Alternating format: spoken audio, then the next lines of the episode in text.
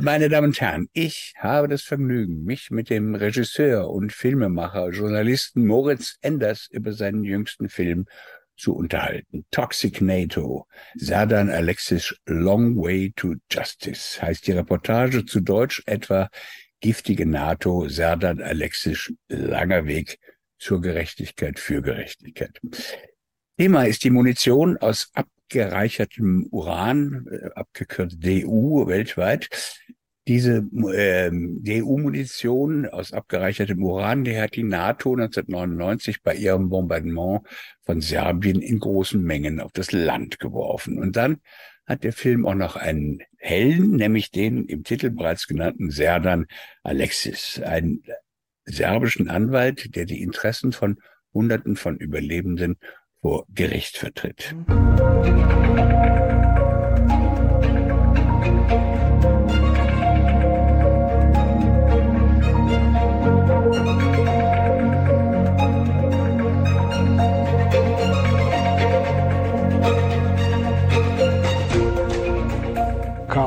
Svi.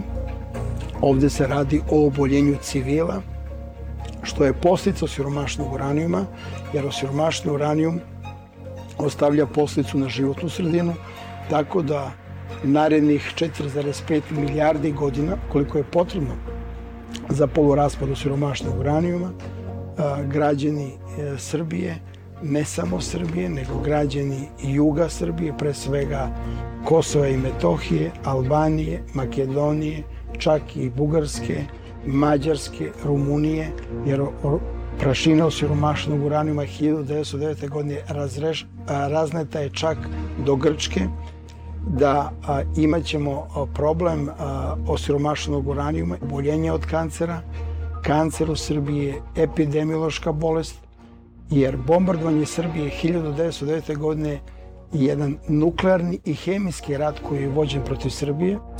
Dass die NATO damals diese Munition mit verheerender Langzeitwirkung benutzt hat, war schon länger bekannt. Ebenso, dass dieser Krieg in jeder Beziehung völkerrechtswidrig war. Dieses Wissen gibt es, es ist gut dokumentiert und es ist komplett folgenlos geblieben. Lieber Moritz, bitte erklär doch mal ganz kurz, was hat es mit diesem depleted Uran Uranium auf sich, dem abgereicherten Uran? Was ist das für ein Zeug? Hallo. Ja, also Uran ist ja äh, auch ein Schwermetall und depleted Uranium ist äh, eine panzerbrechende Waffe. Äh, man nimmt es zur Ummantelung von Geschossen und dadurch, dass es eine extreme Dichte hat, entwickelt es eine sehr große kinetische Energie und zerschlägt, durchschlägt Panzerungen. Die gehen da durch wie ein heißes Messer durch ein Stück Butter.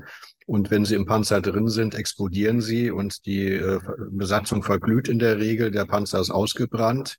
Ähm, aber es hat eben auch starke Beeinträchtigungen der Umwelt zur Folge, weil ähm, tatsächlich Uranstäube freigesetzt werden. Also das ist zwar Schwachstrahlen, solange das quasi als Munition rumliegt, aber sobald es Feuer fängt, und äh, werden Uranoxide freigesetzt und die können dann in den menschlichen Kreislauf gelangen und sind dann eben extrem toxisch, erzeugen Krebserkrankungen und so weiter. Und das Besondere äh, hier im Krieg im Kosovo ist allerdings, dass äh, sie gar nicht, die Uranmunition gar nicht gegen äh, militärische Ziele eingesetzt worden ist, sondern äh, gegen zivile Ziele. Also es wurden Brücken bombardiert, Radiostationen, sogar einmal ein Krankenhaus. Das heißt, äh, das hat militärisch gar keinen Sinn ergeben, der Einsatz von Uranmunition, hat es nichtsdestotrotz gemacht. Und die Folgen sind jetzt verheerend. Man hat eine starke Zunahme an Krebserkrankungen. Das hat sich auch mittlerweile geografisch ausgebreitet, das Problem. Also am stärksten betroffen sind Südserbien und der Kosovo, aber in Ansätzen auch die angrenzenden Regionen, so dass man hier mit Sicherheit von Kriegsverbrechen Verbrechen sprechen kann.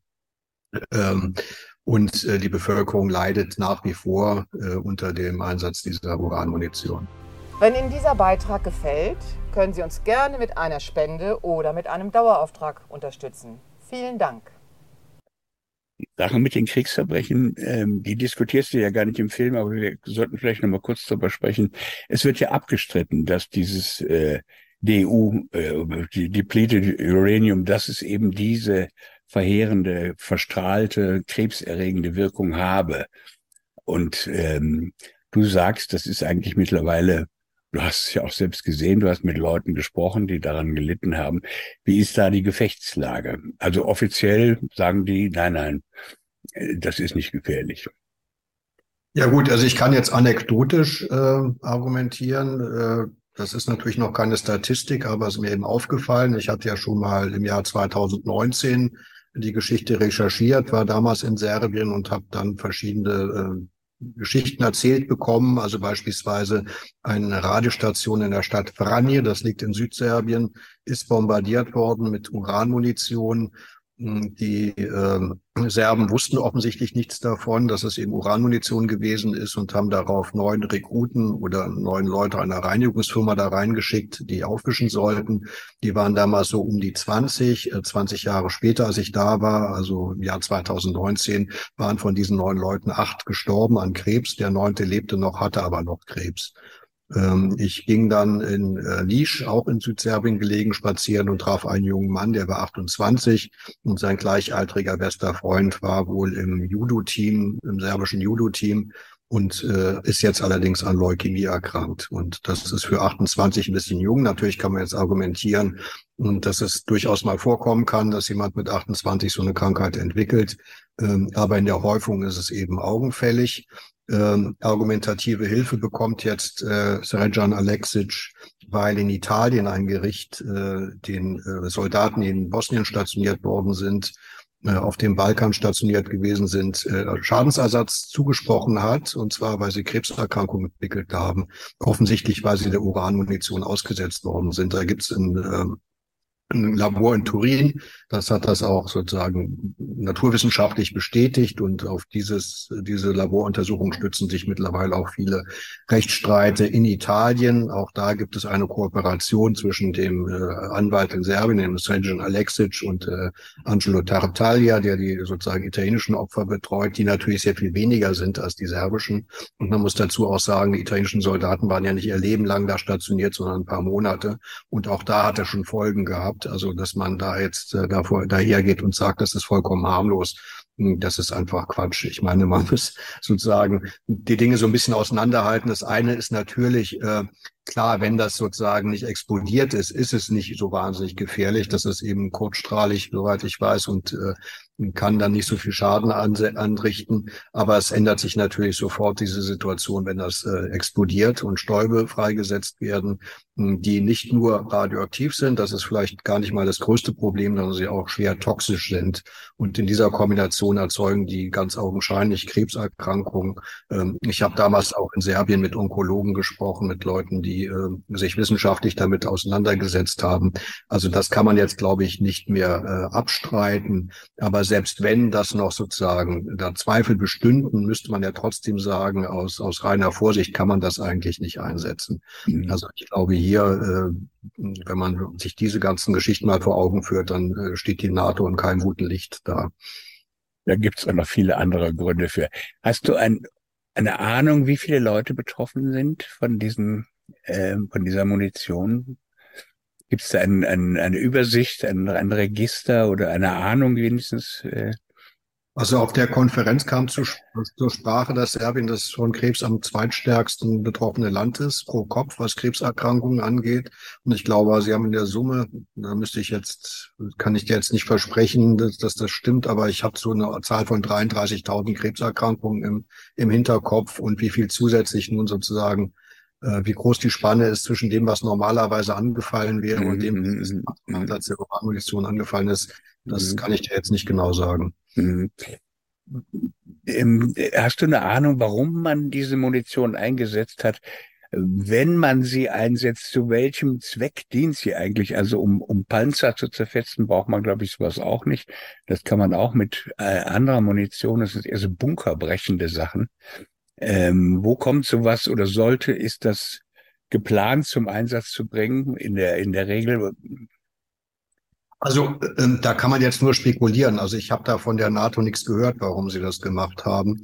Ähm, also, also was man öfter hört, ist, dass die Kampfflugzeuge so aufmunitioniert gewesen sind. Diese A-10 äh, nennen, glaube ich, umgangssprachlich Warzenschweine, diese, diese Kampfjets der Amerikaner, die seien halt so aufmunitioniert gewesen und da dem nun so gewesen ist, hätte man eben äh, wie soll ich sagen, kann man schneller zu Pott, indem man da nicht groß ummunitioniert hat. Das wäre eine Geschichte. Dann kann man natürlich sagen, äh, gut, man kann vielleicht auch Uran, äh, sozusagen Uranabfall entsorgen, der anderswo anfällt. Ähm, das wäre vielleicht eine, eine zweite Geschichte, die ich gehört habe. Es gibt allerdings yes. auch Leute, ja, es gibt auch Leute, die gehen auch darüber hinaus und unterstellen der NATO sozusagen böse Absichten. Ähm, das kann ich jetzt wirklich nicht sagen, was im Einzelnen dahinter steckt. Äh, Fakt ist, äh, egal aus welchen Gründen man das gemacht hat, äh, militärischen Sinn hat es nicht ergeben. Man hätte das sozusagen nachvollziehen können von aus einer militärischen Perspektive, wenn sie tatsächlich Panzer damit abgeschossen hätten. Ist aber nicht passiert. Insofern glaube ich, wird es wahrscheinlich nie letzten Endes erfahren. Also wer stellt sich schon hin und sagt, äh, gibt dann auch zu, warum er sowas gemacht hat. Die Gründe können mhm. keine guten sein. Mhm. Du, du sprichst von der NATO. Wer ähm, kann man das noch unterscheiden? Wer hat diese Bomben abgeworfen, diese Munition verwandt? Waren das amerikanische Verbände, deutsche? Also das waren amerikanische Verbände tatsächlich. Deutsche haben das nicht. Die, die, haben ja, die Bundeswehr nutzt auch keine Uranmunition. Die haben da Wolfram als, als Alternative gefunden, als Schwermetall. Ähm, es waren also tatsächlich die Amerikaner. Jetzt die Frage, warum verklagt Regan Alexic äh, nicht die USA? Und da haben wir jetzt gehört, wurde auch in dem Film angesprochen, dass die NATO die Entscheidung gefällt hat und deswegen als völkerrechtliches Subjekt, so wird das, glaube ich, ausgedrückt, äh, dafür mhm. zuständig sei und verantwortlich sei und als solche eben auch verklagt werden können und nicht die einzelnen Staaten, die quasi dann das ins Werk gesetzt hätten. Wie bist du darauf gekommen, dieses Thema nochmal aufzunehmen? Wie, ich habe es ja gesagt, man kennt eigentlich den Vorwurf und man weiß, wie folgenlos das geblieben ist, auch wie völkerrechtlich, wie, die Problematik und so weiter. Ähm, und ich wage jetzt mal die Behauptung, dein Film ist unpolitisch. Du interessierst dich nicht für die Täter, du willst da jetzt nichts ähm, keine Anklage fabrizieren oder du willst nicht investigativ zeigen, was für Leute dahinter stecken und was für Interessen. Äh, sehe ich das richtig? Dann kannst du gerne vehement widersprechen. Ähm, also äh, tatsächlich ist das jetzt äh, in dem Sinne kein politischer Film, weil ich jetzt die Hintergründe des Jugoslawienkriegs, des Kosovo-Kriegs, äh, des Bosnienkrieges hier quasi gar nicht äh, thematisiere, sondern mich allein auf die Frage konzentriere, äh, was, warum haben sie Uranmunition eingesetzt, wissen wir jetzt nicht und was für Effekte hatte das, ja, und gibt es mhm. dann dafür Wiedergutmachung. Mhm. Ähm, der Film ist eigentlich entstanden es hat einen gewissen Vorlauf. Ich war im Jahr 2019 im längeren Projekt äh, engagiert. Es waren 90 Minuten für ZDF Arte und äh, da stockte es mit der Finanzierung und die äh, Produktionsfirma, die ich hatte dann die Produktionsfirma gefragt, ob sie mir ein anderes äh, Projekt anbieten können, damit ich meine Miete zahlen kann. Und äh, so kamen wir gemeinsam drauf. Es gab damals ein Format, das nannte sich Arte Re. Und da geht es immer darum, dass man Leute in den Mittelpunkt stellt, die als, soll man sagen, um Gerechtigkeit kämpfen oder gegen übermächtige Gegner. Mhm. mhm. Und da schien ja dieser Sergeant Alexic, von dem ich nur sozusagen am Rande mal gehört hatte, doch aber ein geeigneter Kandidat. Und daraufhin bin ich nach Serbien gefahren und habe das zum ersten Mal recherchiert. Der Film ist dann letzten Endes nicht für Arte gedreht worden. Äh, die haben sich dagegen entschieden. Aber ich hatte das irgendwie schon mal so ein bisschen im Hinterkopf. Und dann hat es der Zufall gewollt, dass ich jetzt letzten Herbst im, auf dem Weg nach Bulgarien äh, in Belgrad angehalten habe. Da war ich mit zwei Kollegen unterwegs und äh, Srejan war in Belgien und wir haben uns da nochmal äh, getroffen, übrigens äh, hervorragend gegessen. Regulasch kann ich da sehr empfehlen, ja. Und ähm, dann dachte ich mir, ja gut, dann greifen wir das nochmal auf und äh, äh, habe das dann einem Produzenten vorgeschlagen, der dann erst wollte und dann aber wieder nicht wollte. Und äh, gut, da äh, habe ich den Film dann letzten Endes alleine äh, bis zum Ende quasi äh, produziert. Ähm, ja, so ist es entstanden. Also es gab schon mal quasi, äh, es ist schon mal gepflanzt worden in meinen mein, mein, mein Kopf, ja, diese Idee äh, vor drei Jahren. Und ich finde das Thema extrem wichtig, weil ja. äh, es ist ja für, für demokratische Systeme eigentlich auch nicht hinnehmbar, dass wir solche Geschichten durchziehen und dann darüber schweigen und es keine Kontrollinstanz gibt, äh, die diesen Leuten irgendwie zumindest dann äh, juristisch oder äh, medial in den Arm fällt. Hm. Mir ist eingefallen, ich hatte jetzt aber nicht die Zeit noch das zu recherchieren, dass der letzte kritische Film zu dem Serbienkrieg, dem NATO-Einsatz in Serbien, äh, vom WDR stammte. Es begann mit einer Lüge. Ähm, und der wurde dann auch nicht mehr gezeigt. Der war, wurde dann sehr angefeindet. Und wenn ich jetzt noch darüber hinausgehe, ist es meines Wissens überhaupt der letzte kritische Film im öffentlich-rechtlichen Fernsehen über äh, die Kriege, an denen der Wertewesten, diese berühmte Konsortium der äh, Humanisten der besonderen Art beteiligt war. Seitdem gab es eigentlich nichts mehr zu all diesem ganzen, was dann kam, Afghanistan und ähm, Irak und so weiter. Diese Kriege wurden nicht mehr kritisch auseinandergenommen. Ähm, der, letzte kritische Kriegs-, Antikriegsfilm oder kriegskritische Film, das war diese, es begann mit einer Lüge. Und deshalb, ähm, wenn du jetzt 25 Jahre später damit nochmal ankommst, wundere ich mich nicht, dass ähm, die Begeisterung sich in Grenzen hält äh, über dein Projekt. Äh, steht, sehe ich das richtig oder in meiner, in meiner Geschichte, dass diese Sorte von Film äh, eigentlich nicht mehr erwünscht ist? Also ich, ich meine, du hast ja auch für den WDR gearbeitet und ich glaube, dass das früher mal ganz gut war, also bis zum Jahr 2000 so ungefähr, was, was ja, man machen konnte. Auch, ja. Sagen wir mal bis 9-11 ja, ja. ist eigentlich ein relativ, äh, das ist eine relativ freudvolle und, äh, und man sagen, ein Phänomen, das Freude bereitet hat, ja, der öffentlich-rechtliche Rundfunk und damals gab es ja auch äh, kritische Stimmen und äh, das hat sich sicherlich gedreht und ich habe das Gefühl, es wird jetzt mit der Zeit auch immer schlimmer. Also der Meinungskorridor wird immer enger, in dem man sich bewegen kann. Und ähm, es begann mit einer Lüge, war vielleicht noch mal so eine letzte Blüte der alten Zeit. Ähm, kann man aber noch auf YouTube sehen, soweit ich weiß. Ich habe mir den jedenfalls noch mal auf YouTube angeschaut. Also er ist nicht ja. ganz verschwunden. Er ist nicht ganz verschwunden und ähm, klar ist das äh, führt eins zum nächsten. Also wenn du jetzt über Uranmunition äh, nachdenkst, äh, die ja nicht nur, muss man ja sagen, in äh, Serbien eingesetzt worden ist oder im Kosovo eingesetzt worden ist, sondern auch im Irak äh, und in Syrien haben sie das auch eingesetzt, wenn auch nicht in so großen Mengen. Äh, und es droht ja nun offensichtlich der Einsatz von Uranmunition in der Ukraine, weil die Briten äh, ihre Challenger-Kampfpanzer ge geliefert haben und die auch mit Uranmunition aufmunitioniert sind. Das heißt, das Thema bleibt ja aktuell. Und ähm, ja, also insofern ähm, gut, also diese ganzen Geschichten werden nicht mehr thematisiert in, in, in den westlichen Medien. Ähm, das Problem, dass das daraus folgt, ist, dass die immer so weitermachen können. Ja, es gab wohl mal so einen Moment, wo es äh, sagte mein Kollege Manfred Mohr, den ich ja auch äh, interview in dem Film, mhm. wo es mal so schien, als würden die äh, Einsicht zeigen, diese diese äh, Kombat Tanten da, die Briten und die, die Amerikaner. Aber auch das hat sich jetzt wieder gedreht und mit dem Ukraine-Krieg äh, öffnen wir ein erneutes, öffnen wir ein erneutes trauriges Kapitel in dieser ganzen Geschichte. Mhm. mhm.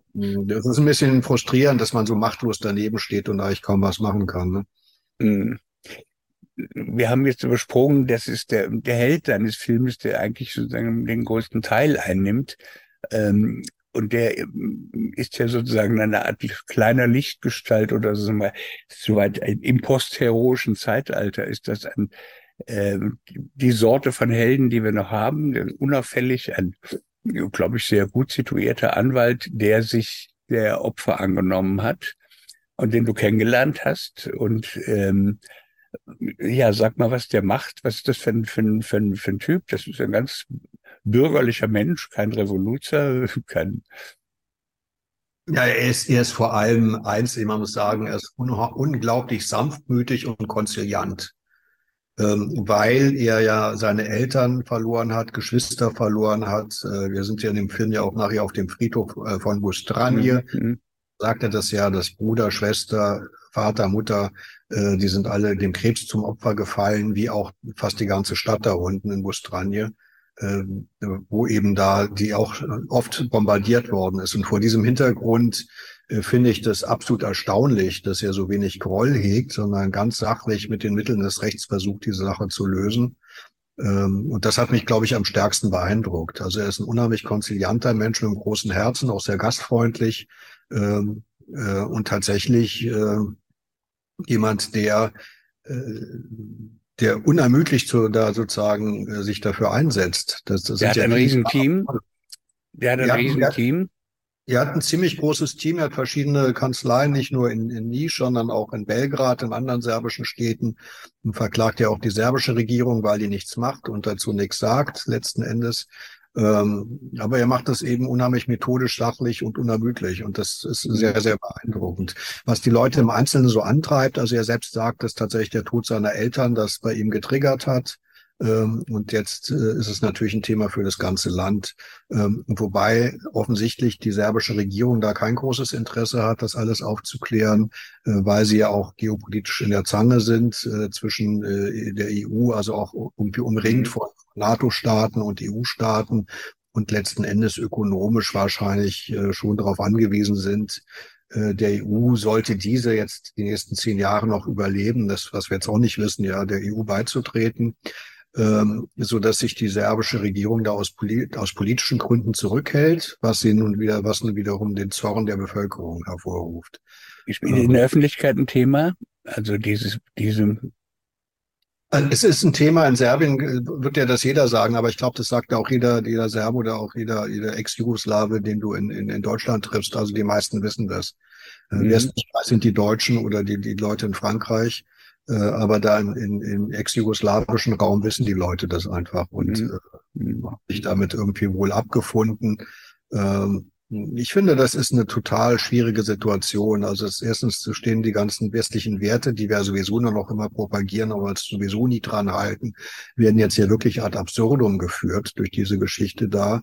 Und für die Leute vor Ort ist das irgendwie, das hatte ich so den Eindruck, die neigen dazu, das auch so ein bisschen zu verdrängen, was ja auch nur natürlich ist, äh, weil das ja wirklich wie so ein Damoklesschwert über ihnen schwebt. Ne? Also man hat da sowas vielleicht eingeatmet und vielleicht entwickelt sich Krebs und vielleicht werde ich dann irgendwann mhm. Opfer dieser Krankheit, mhm. werde ich sterben. Äh, das kann man ja nicht permanent sozusagen äh, präsent haben im Kopf, mhm. Äh, aber irgendwie, glaube ich, ein ungutes Gefühl bereitet es schon. Und äh, ich glaube, diese ganze Geschichte gehört wirklich thematisiert. Äh, da müsste man auch noch mal sich im, Bundestag mit beschäftigen, im Europäischen Parlament beschäftigen. Hm, das gehört einfach auf die Tagesordnung, schon um zu verhindern, dass das weitergeht mit, mit dieser Uranmunition. Die Chancen halte ich, finde ich, sehr hoch. Ähm, wird ein Film in Serbien gezeigt? Der ist gezeigt worden in Nisch äh, auf einer Konferenz. Das war so eine wissenschaftliche Konferenz äh, und die wurde mit dem Film tatsächlich eröffnet. Das war am 23. September. Der ist jetzt gelaufen am 6. November äh, am Rande auf, auf einer Veranstaltung am Rande des, des Münchner Friedensfestes. Und der soll jetzt in Serbien nochmal gezeigt werden. Äh, wir haben den gerade äh, serbisch untertitelt und sind da in Verhandlungen mit äh, verschiedenen Stellen. Äh, zumindest aber ist die Idee, dass man ihn in einem Belgrader Kino zeigt, äh, noch ein paar Journalisten einlädt. Es gibt dann auch nochmal eine Einladung in die Schweiz, äh, eine private, vor, vor 80 oder 100 Leuten den zu zeigen. Hm, das heißt, so ein bisschen macht das noch die Runde und in der Zwischenzeit versuche ich natürlich den zu verkaufen, den Film. Mhm. Hm, wahrscheinlich wird mir das nicht gelingen, den jetzt irgendwo hier äh, bei den öffentlich-rechtlichen unterzubringen. ja. Wenn ja, sagen, würde ich. Als, man muss ja auch sagen, er ist jetzt nun relativ kurz mit 26 Minuten, die hatten noch keine Länge. Das heißt, man müsste ihn dann als Preview betrachten für einen potenziell längeren Film von 47, 52 oder 90 Minuten Länge. Äh, das heißt, man müsste hingehen, sagen, hier zum Redakteur haben wir das äh, schon mal gedreht, da können wir jetzt sicherlich mehr draus machen. Man kann mhm. die Technik noch fragen, man kann es Rejan Alexic stärker nochmal in den Mittelpunkt drücken, wie er, was weiß ich, im Belgrad äh, im Gericht auftaucht. Ähm, man könnte auch gucken, dass man mal ein Gegenstatement bekommt, etc. Das heißt, das reicht eigentlich für 52 Minuten, eventuell für 90 Minuten und da könnte man eigentlich eine Doku drüber machen. Aber äh, wie gesagt, das halte ich im Moment für, für schwer, zumal wir ja jetzt insgesamt auf diese Konfrontation äh, Russland-NATO hinzulaufen und jetzt ja. Gegenstimmen sind jetzt umso weniger erwünscht, könnte ich mir vorstellen. Hm. Darf ich nochmal auf den Anwalt zurückkommen? Ähm, wenn ich das in dem Film richtig verstanden habe, dann macht er das nicht, um Geld zu verdienen. Ähm, er macht das, äh, ähm, wie nennt man sowas, ähm, selbstlos äh, oder weitgehend. Also er macht es, sammelt nicht äh, tausend Kläger, um mehr Geld zu verdienen. Ähm, das zweite ist, vor welcher Instanz klagt er was ein? Also tatsächlich ist er, nennt er sich selbst so ein Volksanwalt. Ich bin auch schon gefragt worden, wie er das finanziert. Das habe ich ihn offen gestanden nicht gefragt. Ich kann mir aber vorstellen, dass er eine gute, gut gehende Kanzlei hat, so dass er das querfinanzieren kann. Mhm. Das weiß ich nicht, aber er hat ja verschiedene, verschiedene Büros in verschiedenen Städten. Also möglicherweise fällt ja, oder davon gehe ich jetzt mal aus, fällt genug da, äh, davon ab, dass er jetzt quasi das andere noch mit, mit durchziehen kann. Ja. Ähm, und er klagt jetzt erstmal, soweit ich weiß, vom Belgrader Zivilgericht ähm, weil die Belgrader Regierung äh, da irgendwie nicht äh, aktiv wird und das unter den Teppich kehrt. Weiter äh, steht natürlich im Raum, irgendwann mal vor andere Gerichtshöfe zu ziehen, aber das, das ist im Moment noch etwas nebulös. Da muss man erstmal der ganze Rechtsweg ausgeschöpft sein, äh, bevor man da in Straßburg oder in Den Haag oder sonst wo irgendwo klagen kann. Ähm, das heißt, das ist ein Marathonlauf, den er da unternimmt. Er ist ja schon irgendwie zehn Jahre dabei. Ne? Das heißt, Aber er hat ja auch Erfolge gehabt. Er hat Erfolge gehabt, aber äh, offen gestanden, er hat noch kein Urteil, wo das heißt, äh, diese Leute sind erkrankt wegen äh, Uranmunition oder des Einsatzes von Uranmunition. Das steht jetzt noch aus. Was ihm jetzt helfen kann, ist tatsächlich dieses Gerichtsurteil da in Italien, Italien. was argumentativ helfen kann. Er kann natürlich nicht ein italienisches Urteil sozusagen den, den, den serbischen Gericht aufs Auge drücken, aber er kann so dahingehend argumentieren, dass das in Italien jetzt anerkannt worden ist, äh, so dass ihm das hilft. Ich glaube, es müsste aber flankieren zu diesen juristischen Bemühungen tatsächlich eine mediale, äh, mehr mediale Aktivität geben, weil äh, ich glaube, das gehört jetzt einfach dazu. Mal so ein Film, den kann man relativ schnell herstellen und ausstrahlen, so es eine Plattform gibt, die ihn ausstrahlen möchte. Ähm, aber äh, so eine Klage, das sind natürlich viel, viel, viele, viele Jahre und äh, wenn sie nun krank sind und dann, was weiß ich, sich da rumquälen und die Medizin nicht zahlen können äh, oder die Medikamente nicht zahlen können und äh, irgendwie so vor sich hin leiden und dann nach 10 oder 20 Jahren äh, vielleicht ein paar tausend Euro bekommen, das macht jetzt den Kohl auch nicht fett. Ne? Also mhm. sie sagen, ähm, das ist ein schwacher Trost oder ein Tropfen auf den heißen Stein. Ich halte es aber trotzdem für wichtig, einfach um ein Zeichen zu setzen. Mhm. dass, dass sich die NATO dazu bekennt und äh, quasi Entschädigung zahlt. Ähm, das wäre nur was Symbolisches letzten Endes. Also auch wenn, wenn Sie jetzt Knochenkrebs haben oder Leukämie und Sie kriegen, selbst Sie kriegen jetzt noch eine Million und drei Tage sind Sie spät, später bist du tot, ja. Das ist mhm. ja auch, das, das bringt dann ja auch nicht mehr so viel. Mhm. Es geht eigentlich darum, das anzuerkennen. Eine, eine blöde, blöde Frage, die du vielleicht gerne beantworten kannst. Wo verklagt man die NATO? Ähm, ich weiß nicht, ob du das weißt. Ich, ja, also ich, ich weiß es nicht. Ich könnte mir vorstellen, letzten Endes, äh, oh, jetzt komme ich ins Schwimmen, das weiß ich nicht. Also im Moment äh, probiert das in Belgrad und letzten Endes, keine Ahnung, Den Haag vielleicht? Ich weiß es nicht. Ich, ich, ich weiß es auch nicht, aber es hätte mich jetzt wirklich mal interessieren. Ähm, du hast ja schon über die Umstände der Entstehung des Films ähm, gesprochen. Ähm, wie macht man so einen Film? Ähm, wer finanziert den oder wer finanziert ihn nicht? Ähm, wie, wie ist es gelaufen? Also die Atem wollte dann diesen, diesen Film nicht, habe ich das richtig verstanden? Ja, im, zweit, im Jahr 2019 hat der Arte dann äh, entschieden, den Film nicht zu machen. Das wäre natürlich ein anderer Film geworden, nicht exakt der gleiche, weil äh, das hat ein anderes Format und dann hat man vielleicht eine Erzählstimme drin oder das ist jetzt, mhm. ich habe das ja ganz ohne ohne Voice-over-Narration, mhm. sondern einfach nur die Originaltöne. Äh, das heißt, ähm, ja, also Arte hatte den nicht gewollt und dann hatte ich tatsächlich einen Produzenten, der hatte den erst gewollt, aber dann hat er ihn auch wieder nicht gewollt. Und dann stand ich im Regen. Ich hatte dann schon in Bulgarien äh, gedreht, äh, hatte da schon den Kameramann gezahlt und jetzt äh, war die große Frage, wie geht's weiter? Und ich hatte jemanden kennengelernt da im Hotel, der sich dann bei mir gemeldet hat. Also im Hotel in Nisch, wo wir gedreht hatten. Mhm. Der hatte sich dann bei mir gemeldet und fragte, was aus dem Film wird. Und habe ich gesagt, das können wir jetzt abhaken mit dem Film, das wird nichts, ich habe kein Geld dafür. Und dann hat er gesagt, er kann ja mal gucken wegen Sponsorengeldern und dann so peu à peu ist dann so Sponsorengelder reingeträufelt. Ähm, dann habe ich den noch verkauft an italienischen Fernsehsender, also wie Online-Rechte, kleiner Sender, nicht viel Geld, so dass das sozusagen, also es stand immer so spitz auf Knopf mit der Finanzierung. Hm, aber als dann diese Einladung nach Nisch kam zu der Konferenz, äh, fühlte ich mich dann äh, beflügelt, den Film dann doch fertigzustellen, auch wenn das jetzt finanziell irgendwie verheerend, also ist jetzt vielleicht übertrieben. Ich habe ja durch die Sponsorengelder das so halbwegs abfedern können, aber es war natürlich, jetzt ist es natürlich kein Geschäftsmodell. Ne? Also ich habe damit auch gar nichts verdient. Und umso wichtig, wichtiger wäre das jetzt da einen größeren Film draus zu machen, wo es dann aber einen Sender gibt oder eine Produktionsfirma oder was, wo da irgendwie Geld äh, im, im Raum ist, weil sonst äh, wird es schwierig. Also es war eine schwere Geburt. Ich bin im Nachhinein ganz froh, dass ich den Film gemacht habe, trotz alledem. Ähm, also jetzt ist er in der Welt und äh, aber nochmal so eine Geschichte könnte ich mir finanziell, glaube ich, nicht erlauben. Ne?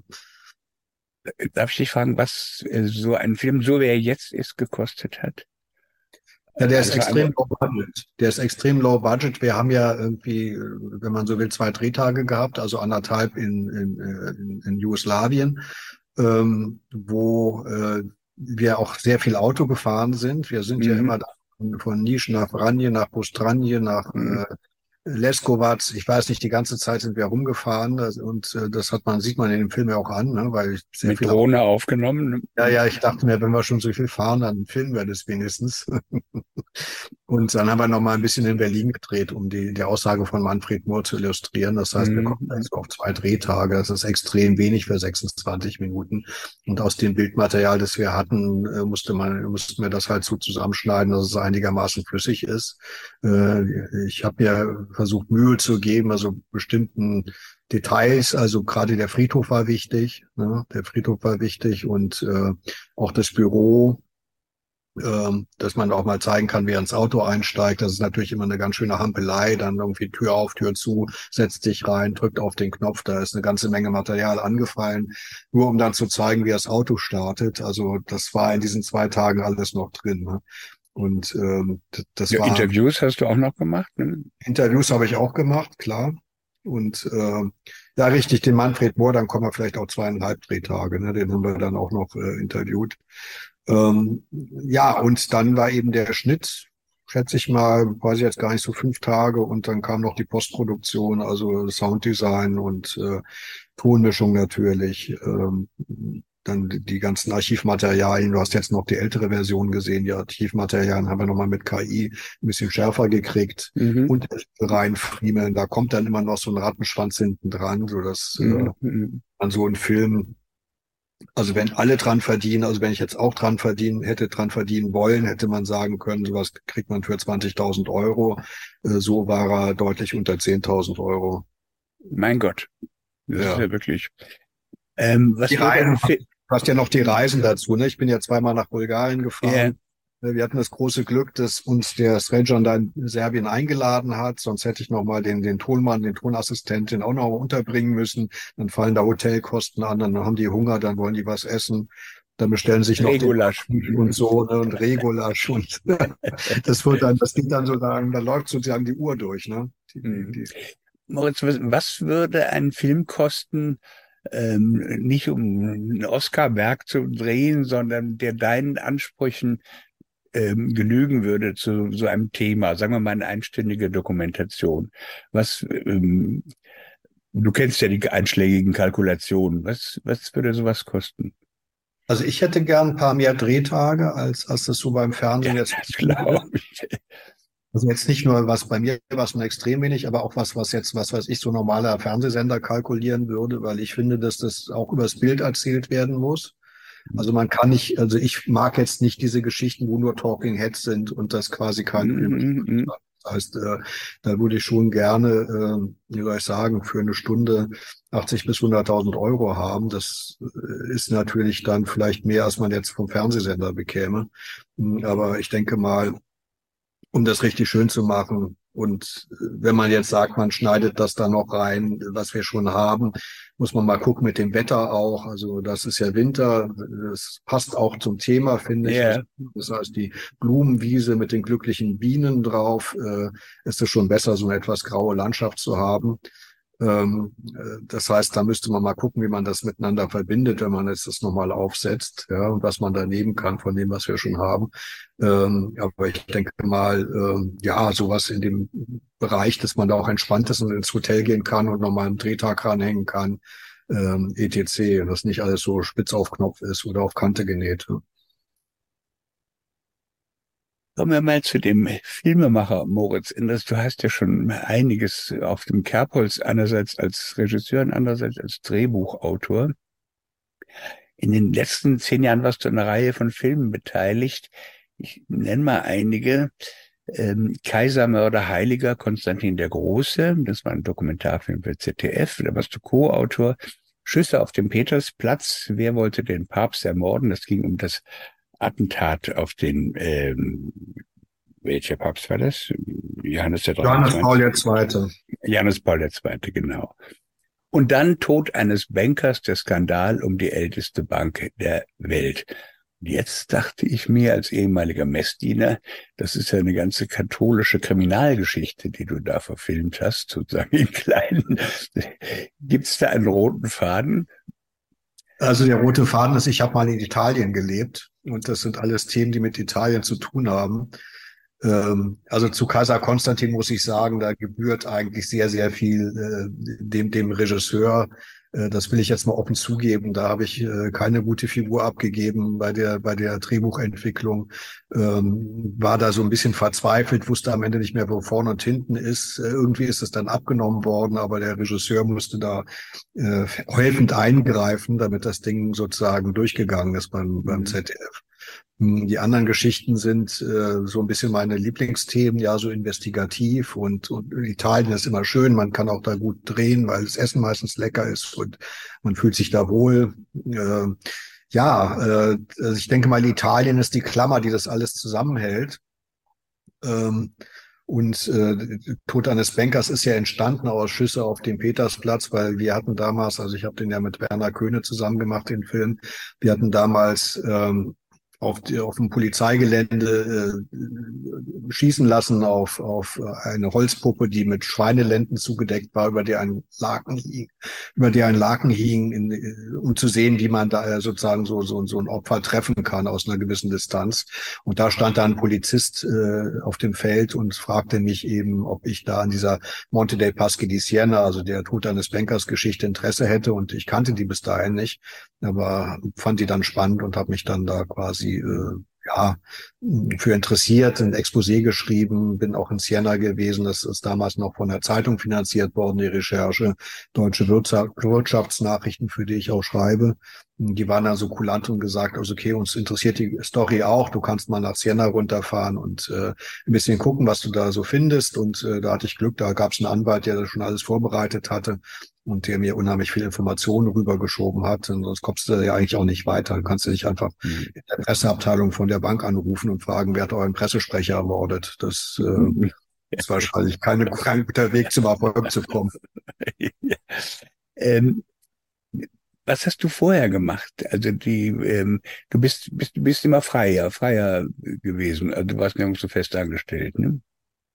Ja, ich habe mich auch so durchgeschlagen, auch mit verschiedenen Jobs. Ich habe auch bei der Post gearbeitet und äh, Filmstudios Babelsberg damals. Aber früher war ich, in, wie gesagt, in Italien, in Spanien, habe da auch Verschiedenes gemacht äh, und bin dann in diese Drehbuchgeschichten reingerutscht, also über ja so, soll ich sagen, äh, Produktionsassistenzen und so weiter, Recherche, mhm, mhm. Assistentin, Aufnahmeleitung, also was. Also viel für Terra X. Ja wenn ich das nochmal rekapituliere, und das kommt ja dann wieder zu dem Serbien-Film, ähm, ältere Menschen wie ich erinnern sich noch, dass die letzten großen Diskussionen in diesem Lande bis 99 stattgefunden haben. Also die ganzen 90er Jahren war eine unglaubliche ähm, lagerübergreifende, sehr heftige Diskussion über den NATO-Einsatz, der ja schon früh irgendwie im Raum stand, also ab 65 und ähm, das ging crossmedial. Ähm, die Zeit hatte ihre Sturmgewehre aufgebaut und der Spiegel und die behagten sich gegenseitig. Intellektuelle haben, äh, ich weiß nicht, tonnenweise Papier produziert. Diskussion über diesen Krieg, ich kann nur sagen, liebe Kinder, das war eine andere Welt. Also wer das nicht erlebt hat, der weiß, glaube ich, gar nicht mehr, dass Pluralismus mal gegeben hat in diesem Land. Und das hat dann eigentlich äh, mit 99, mit dem Bombardement Serbiens oder wie wir vorhin schon gesagt haben, endgültig mit äh, 9-11 aufgehört. Da wurde der Pluralismus ähm, stark ausgedünnt und man konnte, ich konnte das in den Funkhäusern, konnte man das ja auch alles verfolgen. Ähm, wie ist das denn jetzt für dich, für einen Menschen, so ein Investigativjournalist, Drehbuchautor, ähm, verzweifelst du denn nicht zu sagen, ähm, oder wo nimmst du die Kraft her, noch irgendwas anzubieten und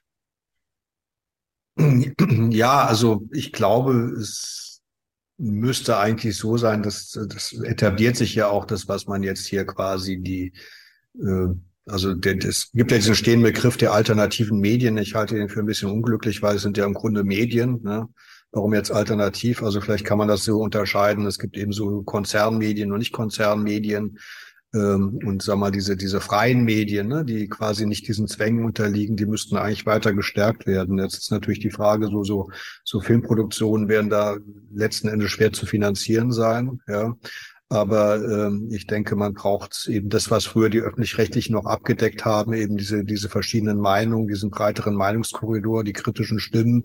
Das muss jetzt aus einer anderen Ecke kommen. Und das, das passiert ja auch. Also das äh, wird natürlich total hart und schwierig und wir alle kämpfen hier um, um die Existenz, also jeder zu seine Existenzängste und äh, die Zeiten, wo man einfach, äh, was weiß ich, du kennst das ja nun besser als ich, da man, äh, beim öffentlichen Rechtlichen war, äh, kritisch sein konnte, äh, trotzdem gutes Gehalt bekommen hat, äh, nicht gleich irgendwie angegangen worden ist. Weil man kritisch war, ja.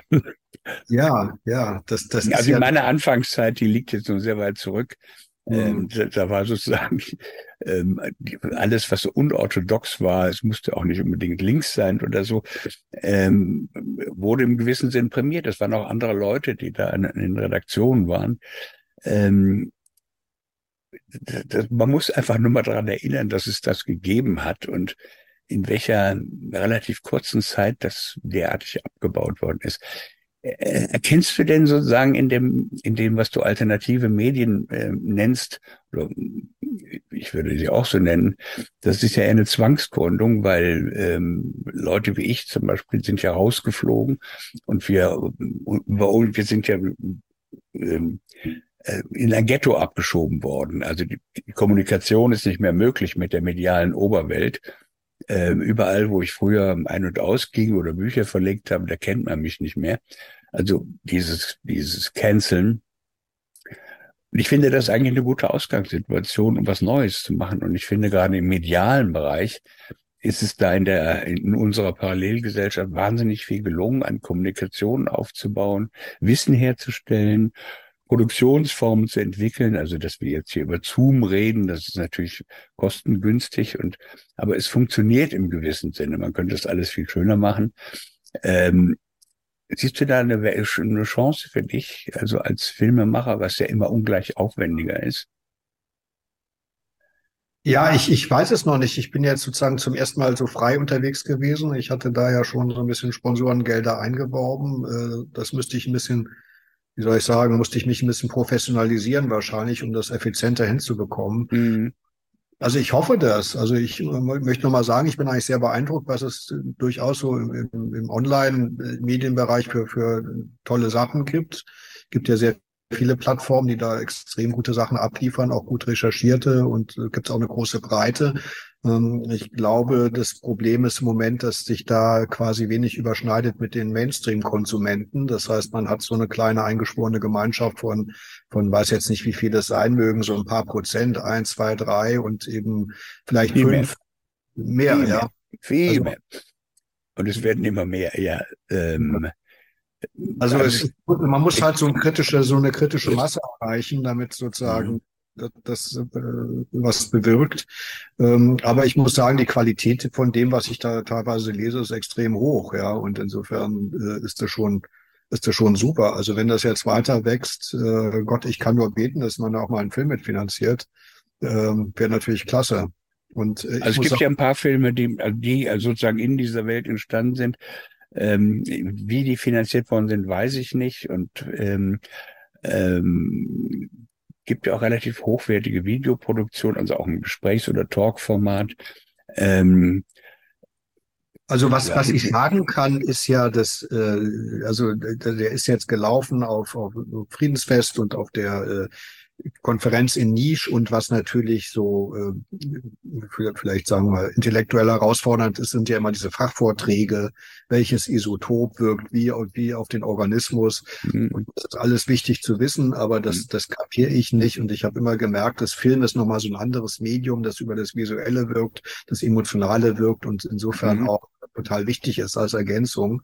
Weil wenn Sie jetzt hier irgendwie so ein Printout bekommen von, von 20 Seiten und da wird über ein gewisses Isotop vom Uran äh, gesprochen, äh, das wird alles wissenschaftlich abgeleitet, dann ist es für mich erstmal wichtig, dass das irgendwie stimmt, ja, was da drin steht, aber was ich selber natürlich gar nicht beurteilen kann.